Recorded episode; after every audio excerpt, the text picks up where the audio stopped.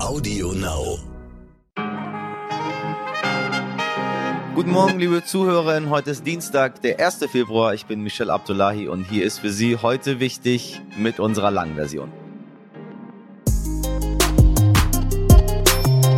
Sollte Deutschland Waffen an die Ukraine liefern oder nicht? Keine einfache Frage, bei der sich übrigens auch unsere Bundesregierung alles andere als einig ist. Nicht mal die SPD ist einer Meinung und hat sich gestern deshalb still und leise getroffen, um, wie heißt das immer so schön, die eigene Position zu besprechen. Doch während unsere Kanzlerpartei diskutiert, handeln andere Länder längst. Großbritannien und die USA haben beispielsweise bereits Waffen geliefert und Deutschland ja, ähm, Deutschland hat letzte Woche 5000 Helme zugesagt. Zynismus, wenn man mich fragt, meine Damen und Herren. Damit aber Sie sich eine Meinung zu dieser zugegeben nicht ganz einfachen Frage bilden können, haben wir in dieser Folge ein kleines Streitgespräch für Sie und ich habe mich der ebenfalls nicht ganz einfachen Aufgabe gewidmet, die aktuelle Lage dieses Konfliktes in etwa acht Sätzen zusammenzufassen. Ein Ding der Unmöglichkeit, ehrlich gesagt. Deshalb kann ich Ihnen nur empfehlen, es könnte um Krieg gehen und zwar in unserer Nähe, auch wenn wir das wirklich alle nicht hoffen. Aber informieren Sie sich kritisch, lesen Sie sich ein, auch wenn man sich nach dem ganzen Corona-Debakel in den letzten Monaten nicht auch noch mit so einem Thema beschäftigen möchte. Es ist leider wichtig, deshalb sprechen wir heute darüber.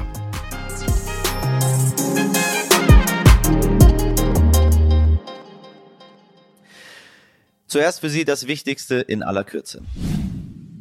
Nachdem in der Nacht zum Montag eine 24-jährige Polizistin und ein 29 Jahre alter Polizist bei einer Verkehrskontrolle im Landkreis Kusel in Rheinland-Pfalz erschossen wurden, hat die Polizei nach einer öffentlichen Fahndung zwei Tatverdächtige festgenommen. Die Hintergründe des Geschehens sind jedoch weiterhin unklar. Wladimir Putin empfängt heute in Moskau den ungarischen Regierungschef Viktor Orban. Es ist das erste persönliche Treffen des russischen Staatsoberhauptes mit dem Regierungschef eines NATO-Mitgliedstaates seit der Eskalation zwischen Russland und dem Westen im Ukraine-Konflikt. Die beiden Länder stehen im guten Verhältnis. Wen wundert's? Gesprächsthema soll unter anderem die Sicherheit in Europa sein. Friedrich Merz wurde nun auch in der notwendigen Briefwahl mit 95,33 Prozent als CDU-Chef bestätigt und die Initiative Anglizismus des Jahres der Freien Universität Berlin gibt heute eben diesen für 2021 bekannt. 2020 wurde der Begriff Lockdown gekürt. Mal sehen, was es heute wird. Ja, wie anders auf anderen Kontinenten mit Corona umgegangen wird, haben wir schon mal in einer Wochenserie erklärt, Folge 191 bis 196. Nachhören lohnt sich immer. Wie komplett anders aber auch schon Nachbarländer von Deutschland damit umgehen, zeigt jetzt mal wieder Dänemark. Dort liegt die Inzidenz aktuell bei über 5000. Ja, das ist etwa viermal so hoch wie in Deutschland und die zweithöchste in ganz Europa. Höher ist die Inzidenz nur auf den Färöerinseln. Da würde Deutschland vermutlich eher über einen neuen Lockdown nachdenken, aber ganz bestimmt nicht über die Aufhebung aller Corona-Einschränkungen. Doch genau das passiert jetzt in Dänemark. Mit dem heutigen Tag hebt die dänische Regierung nach einer Empfehlung der dänischen Epidemiekommission sämtliche Corona-Beschränkungen auf, darunter sogar die Maskenpflicht in Innenräumen. Ehe Sie, liebe HörerInnen, jetzt zu WutbürgerInnen mutieren und googeln, wo Sie sich heute Abend zum Spaziergang anschließen können, die Lockerungen in Dänemark haben gute Gründe. Nicht einmal 1000 Covid Covid-PatientInnen liegen zurzeit in Dänemark im Krankenhaus und lediglich 40 von ihnen befinden sich auf der Intensivstation. Grund dafür ist, Sie ahnen es vielleicht schon, die deutlich höhere Impfquote als in Deutschland. Landesweit liegt die in Dänemark bei etwa 81 Prozent. Bei den über 60-Jährigen, zu deren Schutz ja die meisten Maßnahmen getroffen werden, liegt sie sogar bei 95 Prozent. Mit den Lockerungen will sich Ministerpräsidentin Mette Fredriksen für genau diese Bereitschaft bedanken. Tja, meine sehr verehrten WutbürgerInnen. Ich sag's mal mit Kennedy, fragt nicht, was euer Land für euch tun kann, fragt, was ihr für euer Land tun könnt. My fellow Germans. Tja, während in Dänemark gelockert wird, hagelt's in Deutschland weiter rote Risikobegegnungen in der Corona-Warn-App. Wenn Sie die App daher auf stumm geschaltet haben, rate ich Ihnen mal wieder reinzuschauen. Denn ab heute ist der digitale Impfnachweis nach EU-Vorgaben nur noch neun Monate gültig. Und um das besser einsehen zu können, wird Geimpften und Genesen ab sofort die Gültigkeit ihres digitalen Impfnachweises in der Warn-App angezeigt, wenn Sie zum Beispiel wissen wollen, ob Ihr Impfstatus aktuell ausreicht, um schnell mal, sage ich mal, nach Dänemark rüber zu reisen. Hunderte Menschen, die sich verzweifelt am Fahrwerk eines Flugzeuges festhalten. Dutzende, die in Safe Houses auf ihre Rettung warten. Vielleicht haben Sie diese Bilder auch noch im Kopf, als die Taliban vergangenes Jahr in Afghanistan an die Macht kamen. Tausende RegierungsmitarbeiterInnen und Ortskräfte internationaler Truppen hatten damals versucht zu fliehen oder sich versteckt, weil sie um ihr Leben fürchteten. Zwar hatten die Taliban behauptet, ihnen eine Generalamnestie zu geben, doch wie falsch das war, zeigt ein jetzt veröffentlichter veröffentlichter UNO-Bericht, demzufolge seien seit der Machtübernahme im August mehr als 100 ehemalige Regierungsmitarbeiterinnen und Ortskräfte getötet worden. Außerdem ist in dem Bericht von willkürlichen Verhaftungen, Misshandlungen und dem mangelnden Zugang von Frauen und Mädchen zu Arbeit und Bildung die Rede. Kommende Woche werden wir uns daher in heute wichtig einmal mit einer eigenen Folge den aktuellen Zuständen in Afghanistan widmen und mit Menschen sprechen, die es geschafft haben, das Land zu verlassen.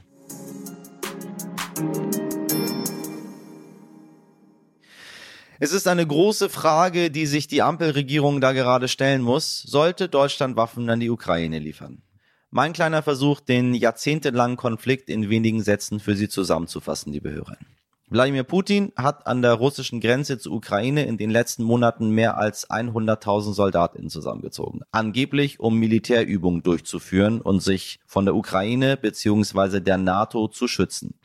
Die NATO hat nämlich im Rahmen der sogenannten Osterweiterung Staaten wie Polen, Ungarn oder das Baltikum aufgenommen und dort zum Teil auch Waffen und Raketensysteme stationiert. Putin träumt sich aber, das sagt er sogar offen, in die gute alte Zeit der Sowjetunion zurück und möchte deshalb, dass die NATO keine weiteren Staaten aufnimmt, wie zum Beispiel die Ukraine. Die ist in dieser Frage allerdings auch eher gespalten, sollte ich an dieser Stelle nochmal ganz deutlich sagen. Die Ukraine wiederum hat Angst, dass Russland sein Militär an die Grenze beordert, um in das Land einzufallen und sich nach der Krim 2014 noch mehr Gebiete einzuverleiben. Besonders im Osten der Ukraine gibt es auch schon seit Jahren gewaltige Auseinandersetzungen mit Russland. Man könnte also eigentlich sagen, die Krise ist bereits da. Wie gehen wir also weiter vor? Länder wie die USA oder Großbritannien haben bereits Waffen an die Ukraine geliefert, damit die sich im Fall der Fälle gegen Russland verteidigen kann. Deutschland aber sagt, nö, machen wir nicht, auch aus einer historischen Verantwortung heraus. Einig ist sich unsere Ampelregierung allerdings nicht und wir uns in der Redaktion übrigens auch nicht. Damit Sie sich in dieser Folge Ihre eigene Meinung bilden können, haben wir zwei Redakteure eingeladen, die gleich miteinander diskutieren werden. Der Stern Auslandschef Steffen Gassel sagt nämlich, Deutschland sollte Waffen an die Ukraine liefern. Und der Politik- und Wirtschaftsredakteur Lorenz Wolf Döttinchem sagt, auf gar keinen Fall. Es gibt bessere Mittel, um den Konflikt nicht noch mehr zu eskalieren. Aber hören Sie selbst. Moin Steffen, moin Lorenz, ich grüße euch. Hallo Michel. Moin, moin. 5000 Helme wurden in die Ukraine geliefert. Ein bisschen zynisch, finde ich, ehrlich gesagt. Reicht das? Oder ist das schon zu viel? Das ist total albern. Also, das hätte man lassen sollen. Äh, ich bin gegen Waffenlieferungen, aber das mit den Helmen ist absurd und damit machen wir uns lächerlich und das ist eine Beleidigung für die Ukrainer. Da sind wir uns ziemlich einig, das ist unbeholfene Symbolpolitik äh, die deutsche Regierung ähm, hätte etwas machen sollen, was äh, Putins Aufmerksamkeit geweckt hätte. Und das wäre gew gewesen, von ihrem Kurs abzukommen, abzugehen und sich dafür zu entscheiden, deutsche Waffen in die Ukraine liefern zu lassen. Also doch Waffen liefern. Ich bin in diesem Fall dafür. Ich sehe die meisten deutschen Rüstungsexporte sehr skeptisch. Äh, ich glaube nicht, dass es eine gute Idee ist, Panzer nach Ägypten oder nach Katar oder vielleicht auch U-Boote nach Israel zu liefern. Ähm, aber im Fall der Ukraine sehe ich das anders. Ähm, die russische Armee an der ukrainischen Grenze ist nicht nur eine Bedrohung für die Ukraine, sondern Putin versucht damit, die stabile Ordnung, die den Frieden in Europa seit über 70 Jahren garantiert, äh, ins Wanken zu bringen. Darauf sollte Deutschland entschiedener reagieren. Lorenz, genau das willst du nicht, ne? Ich bin vehement gegen Waffenlieferungen. Also der eine Grund ist unsere Geschichte. Mein Großvater hat äh, Leningrad belagert, mein Vater war als Kratmelder äh, im Angriffskrieg gegen Russland unterwegs. Also aus Grund meiner Geschichte, ich möchte nicht, dass auf, aus deutschen Waffen auf Russen äh, geschossen wird. Wir haben natürlich auch eine Verpflichtung gegenüber der Ukraine, die haben wir damals auch überrannt. Äh, und ich habe große Sympathie für die Demokraten in der Ukraine. Ähm, aber dafür sind Waffenlieferungen nicht die richtige Lösung. Wir müssen doch ganz klar sehen, Putin ist militärisch total überlegen ähm, da machen jetzt auch ein paar deutsche Waffen keinen äh, keinen Unterschied aus. Es handelt sich hier um einen weltpolitischen Konflikt. Putin will zurück auf die Bühne der Supermächte. Er will Anerkennung. Er will, dass die USA mit ihm reden. Er möchte nicht unbedingt, dass die Europäer mit ihm reden. Und ähm, da jetzt ein paar Waffen hinzuliefern, ich würde mal sagen, es ist auch zweifelhaft, ob die überhaupt so schnell aufzutreiben sind. Aber da ein paar Waffen hinzuliefern, ändert an der Grundlage dieses Konfliktes ähm, ähm, überhaupt nicht. Und deswegen gibt es auch keinen Grund für uns Deutsche, von unserer Linie restriktiv mit Waffenlieferungen umzugehen, äh, abzuweichen mal andersrum gefragt, äh, indem die anderen Länder wie beispielsweise USA und Großbritannien ja schon Waffen geliefert haben, hat es überhaupt noch einen Effekt, dass äh, Deutschland Waffen in die Ukraine liefert oder ist es letztendlich nur noch Symbolpolitik? Es ist Symbolpolitik, aber es ist sehr wichtige Symbolpolitik. Ähm, in, äh, in Estland liegen ein paar alte Haubitzen aus ehemals NVA-Beständen, also äh, DDR-Armeebeständen, die die Bundesrepublik sozusagen aus der Konkursmasse DDR geerbt hat, die weiterverkauft worden sind. Die Esten, unser NATO-Partner Estland, möchte das, möchte diese, diese Haubitzen jetzt nach Kiew liefern äh, und die Bundesrepublik stimmt dem nicht zu. Äh, das ist grotesk. Äh, denn einerseits hat Deutschland entscheidend dazu beigetragen, die Ukraine in die schwierige Position, in der sie jetzt ist, äh, hinein. Es war die Regierung Merkel, die 2008 beim NATO-Gipfel in Bukarest entscheidend mitverhindert hat, dass der Ukraine eine Aufnahmeperspektive für die NATO gegeben wurde. Und durch die Weigerung, in Abstimmung mit den Alliierten Waffen zu liefern, äh, leistet Deutschland genau den Vorschub, was Putin erreichen will, nämlich der Spaltung des westlichen Bündnisses. Das ist schlecht für die europäische Sicherheit insgesamt. Äh, es ist schlecht für die Sicherheit der Ukraine. Es ist aber auch schlecht für unsere Sicherheit in Deutschland.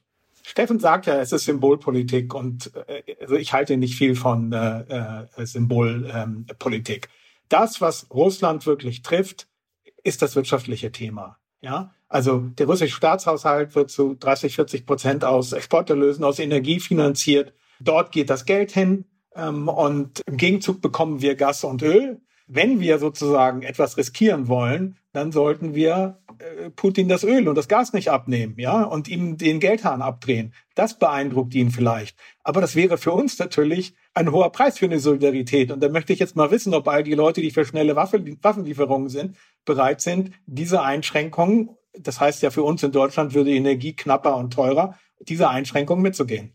Da ist es immer die große Frage, inwieweit wir bereit sind, Dinge zu machen, die wir irgendwie ideologisch vertreten wollen und dann selber darunter leiden. Waffenlieferungen sind etwas, etwas ganz Bizarres. Man sieht überhaupt gar nicht, was passiert. Es spült unglaublich viel Geld in die Kassen und letztendlich verlagern wir die Konflikte woanders hin, wo wir allerdings, wie wir im Beispiel von äh, Afghanistan auch gesehen haben, indem wir gar nichts tun, dann äh, ein Land in dem Fall den Taliban überlassen wird. Und das ist natürlich äh, eine Sorge, die man mit Russland auf der einen Seite haben kann und auf der anderen Seite, ich verstehe euch beide sehr genau. Also einmal aus der eigenen Historie heraus zu sagen, ich möchte nicht, dass Waffen geliefert werden in, in dieses Land und auf der anderen Seite, ich möchte, dass gerade in dieses Land Waffen geliefert werden.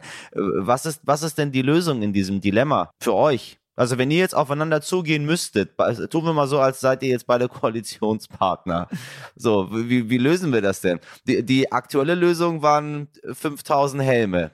Also ich glaube, die Lösung ist, ähm, das sind ja grundsätzliche Positionen. Ähm, ich glaube nicht, dass man die, dass man die letztlich äh, einfach wird vereinbaren können. Ich glaube aber, das eine zu tun bedeutet ja nicht, das andere zu lassen. Lorenz hat ja völlig recht. Wirtschaftlicher Druck von Deutschlands äh, Seite ist möglicherweise unmittelbar sogar wirkungsvoller als die Freigabe von Waffenlieferungen durch Dritte zum Beispiel oder direkt aus Deutschland. Aber man braucht nicht das äh, eine lassen, um das andere zu tun. Beides ist wichtig. Äh, ich möchte nur kurz einen Satz vorlesen, der vergangene Woche in der New York Times stand, wo auffällt, wie Deutschland sich aus der Bündnissolidarität und aus der gemeinsamen Linie gegenüber Putin äh, verabschiedet. Da stand drin, Deutschlands unklarer Standpunkt hat Zweifel über seine Verlässlichkeit als Alliierter bestärkt. Das sind richtig schlechte Nachrichten, nicht nur weil es schlecht wirkt, weil es ad hoc schlecht wirkt. Wir erinnern uns, wie Donald Trump zur NATO stand und zur europäischen Sicherheit stand wir leben in Zeiten, wo man damit rechnen muss, dass ein solcher Mann oder ein schlimmerer äh, US-Präsident dort das Ruder übernimmt. Da muss Deutschland aufpassen, nicht ins Abseits zu geraten. Lorenz, unter welchen Bedingungen würde man denn über Waffen liefern sollen, können, dürfen? Wir produzieren ja nun mal Waffen. Man müsste ja sonst einfach aufhören, Waffen zu produzieren, weil man die nirgendwo hinliefert. Das wäre ja der der einzig vernünftige, radikale und logische Schritt, weil ansonsten produziert unsere sehr, sehr große äh, äh, Rüstungsindustrie Waffen und äh, was machen wir denn damit? wir haben ja NATO-Partner und natürlich, also ich würde mir wünschen, dass es keine Waffenindustrie gäbe, aber so naiv bin ich jetzt auch nicht. Aber natürlich können wir mit unseren NATO-Partnern gemeinsame Rüstungsprojekte machen und, und denen auch Rüstungsgüter ähm, äh, liefern. Also habe ich, da hätte ich überhaupt gar nichts dagegen. Problematisch ist es halt, dass Waffen ähm, nach der aktuellen Li äh, Linie nicht in Krisengebiete geliefert werden sollen. Aber es werden eben gleichzeitig irgendwelche Autokraten damit ausgestattet. Das ist schon sehr, sehr kritisch zu sehen. Und da müssen wir auch sehen, dass die Große Koalition in letzter Minute unter der Beteiligung von SPD milliardenschwere äh, Waffenlieferungen zum Beispiel nach Ägypten durchgewunken hat. Und Ägypten ist keine Demokratie und mischt im Mittleren und Nahen Osten überall mit. Also das kann keine Lösung sein. Ich glaube, dass bei der, bei der Ukraine muss letztlich der Impuls im Wesentlichen von den USA auskommen. Wenn die USA die Ukraine beschützen wollen, sie in der NATO haben wollen, dann müssen sie ein enormes Investment eingehen, ein enormes Commitment müssen die machen. Wenn sie das nicht wollen, dann muss man sich über kurz oder lang mit Putin einigen. Das ist keine Frage, die wir hier ähm, verhandeln oder entscheiden können. Auslöser dieses Konfliktes war im Wesentlichen übrigens der von uns sehr geschätzte Obama, der eben letztlich gesagt hat, tja, was ist denn Russland? Das ist doch nur noch eine Mittelmacht, das ist doch keine Supermacht, ich beschäftige mich nur noch mit China. Jetzt haben die Amerikaner den Salat, weil das will Putin sich nicht gefallen lassen. Äh, darf ich einmal nachhaken, wenn wir Waffen an unsere NATO-Partner liefern, was machen die dann damit? Also dann spielen wir ja quasi über Bande, weil die können ja dann diese Waffen dann dorthin liefern oder weiter einsetzen? Nein, die, die, äh, es ist immer verbunden mit Waffenlieferungen sozusagen die Frage, wie die weiterverwendet werden dürfen. Das hat ja Steffen eben auch schon angesprochen, äh, diese Schwierigkeit, dass diese Haubitzen nicht an die Ukraine geliefert werden können, die ursprünglich mal aus NVA-Beständen waren. Also es ist so, wir können unsere Partner für ihre eigene Verteidigung ausstatten, aber nicht damit die an die Ukraine ähm, liefern. Und ich würde jetzt schon sagen, dass wir zum Beispiel gegenüber den baltischen Staaten, die wir in die NATO aufgenommen haben, eine sehr, sehr große Verpflichtung haben. Und wir dürfen sozusagen jetzt nicht äh, Putin irgendwie einladen, äh, dort einzumarschieren. Andererseits muss man natürlich auch sagen, dass wir Russlands Sicherheitsinteressen in der NATO-Erweiterung damals akzeptiert haben. Wir haben zum Beispiel gesagt, dass auf dem Gebiet der ehemaligen DDR sollen keine Atomwaffen stationiert werden. Und auch in den osteuropäischen Beitrittsländern soll es keine dauerhaften großen Truppenstationierungen geben. Das heißt, die NATO hat auf irgendeine Art und Weise Russlands Sicherheitsinteressen anerkannt und das sollte sie auch im Kontext mit der Ukraine tun. Sag mal, was sagt ihr ähm, zur relativ unklaren Haltung der Bundesregierung, insbesondere von Olaf Scholz? Ich weiß ehrlich gesagt nicht, was der Bundeskanzler zu diesem Konflikt gerade denkt und was seine Strategie ist. Vielleicht wisst ihr da mehr. Naja, der Bundeskanzler sitzt zwischen Baum und Borg, weil er einerseits eine Partei hat, wo wesentliche Kräfte eine sehr russlandfreundliche Haltung immer noch pflegen das ändert sich gerade ein bisschen, aber das äh, hat in der SPD lange Tradition. Er ist aber Bundeskanzler einer Regierung, die sich in einem Bündnis befindet und vom wichtigsten westlichen Partner, nämlich den Amerikanern, verstärktem Druck ausgesetzt ist, sich der gemeinsamen Linie gegenüber der NATO anzuschließen. Das ist sozusagen die Gemengelage, in der Olaf Scholz sich befindet. Das ist schwierig für ihn zu navigieren, übrigens auch was den, was den wirtschaftlichen Druck angeht. Nicht umsonst hat es ja äh, so lange gedauert, bis er überhaupt halbwegs klare Worte in Sachen Nord Stream 2 gefunden hat. Das ist erst passiert, nachdem der CIA-Chef im Kanzleramt war und Grüße von beiden ausgerichtet hat und gesagt hat, hört jetzt mal auf, diese Pipeline als privatwirtschaftliches Projekt aus der Diskussion heraushalten zu wollen. Das geht nicht. Es ist dabei nicht nur eine Angelegenheit von Olaf Scholz und der SPD. Es war ja im ähm, vor, einigen, vor einiger Zeit Robert Habeck in der Ukraine und hat dort vor Ort gesagt, man müsse wohl Defensivwaffen liefern und hat dann sofort von seiner eigenen Partei eins rübergezogen bekommen. Auch die Grünen sind in dieser Frage total gespalten. Und ähm, insofern ist das eine, eine Spaltung, die mitten in dieser Regierung sitzt. Und das ist natürlich ein Problem für einen, für einen Kanzler, mit einer solchen äh, gespaltenen Koalition äh, umzugehen. Was kommt als nächstes? Wie gefährlich ist die Lage überhaupt? Also ich kann euch sagen, hier in den USA, wo ich gerade sitze, ist das überhaupt kein Thema. Also 0,0. Man kriegt es hier und da so ein bisschen mit. Äh, die Medien berichten schon darüber, aber es ist nicht das große Thema.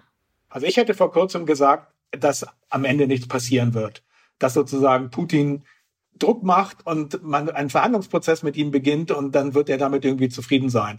Da bin ich inzwischen etwas an, an Zweifeln gekommen, weil halt der Aufmarsch doch sehr beträchtlich ist und sozusagen das Zeitfenster, solange der Boden, Boden gefroren ist und die Panzer gut darüber rollen, äh, das schließt sich irgendwann im Frühjahr. Und das heißt, wenn man Putin aufhalten will, dann muss man das tatsächlich in den nächsten Wochen schaffen. Dann wird es sozusagen wieder eine gewisse Pause geben. Ähm, also es ist schon eine sehr gefährliche Situation. Sehe ich ganz genauso. Es gibt noch ein anderes Datum, was man vielleicht im Blick halten muss, jenseits des Taupunktes äh, im, äh, im Osten der Ukraine. Es sind ja die Olympischen Spiele. Da hat ja auch die amerikanische Chefverhandlerin Wendy Sherman schon darauf hingewiesen, dass womöglich der chinesische Präsident nicht sehr amüsiert wäre, wenn sein Staatsgast Wladimir Putin anlässlich der Olympiaeröffnung am 4. Februar Panzer über die Grenze zur Ukraine rollen ließe.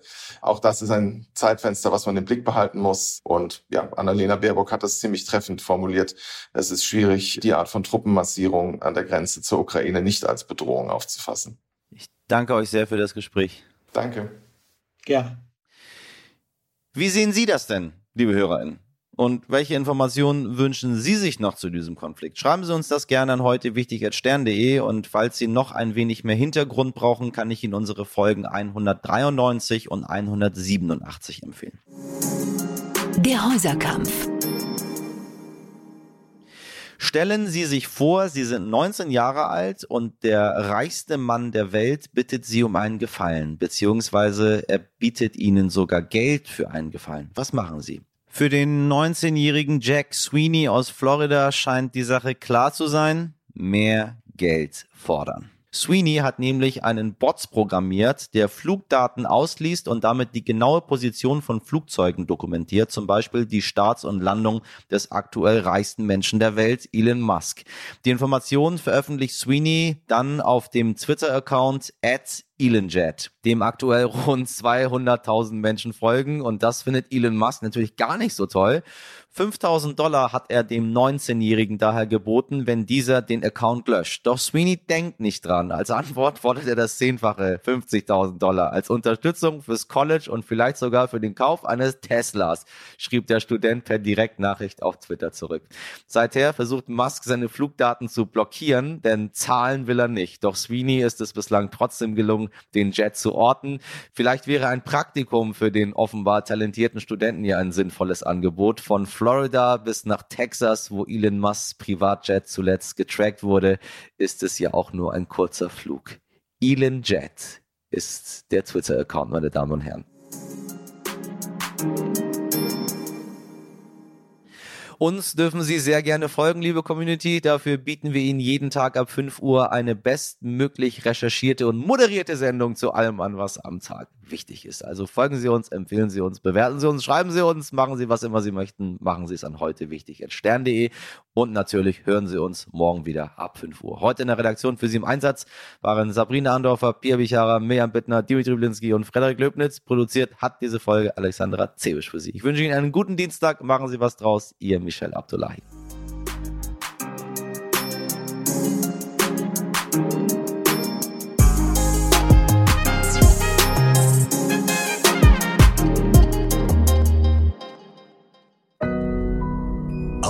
Now.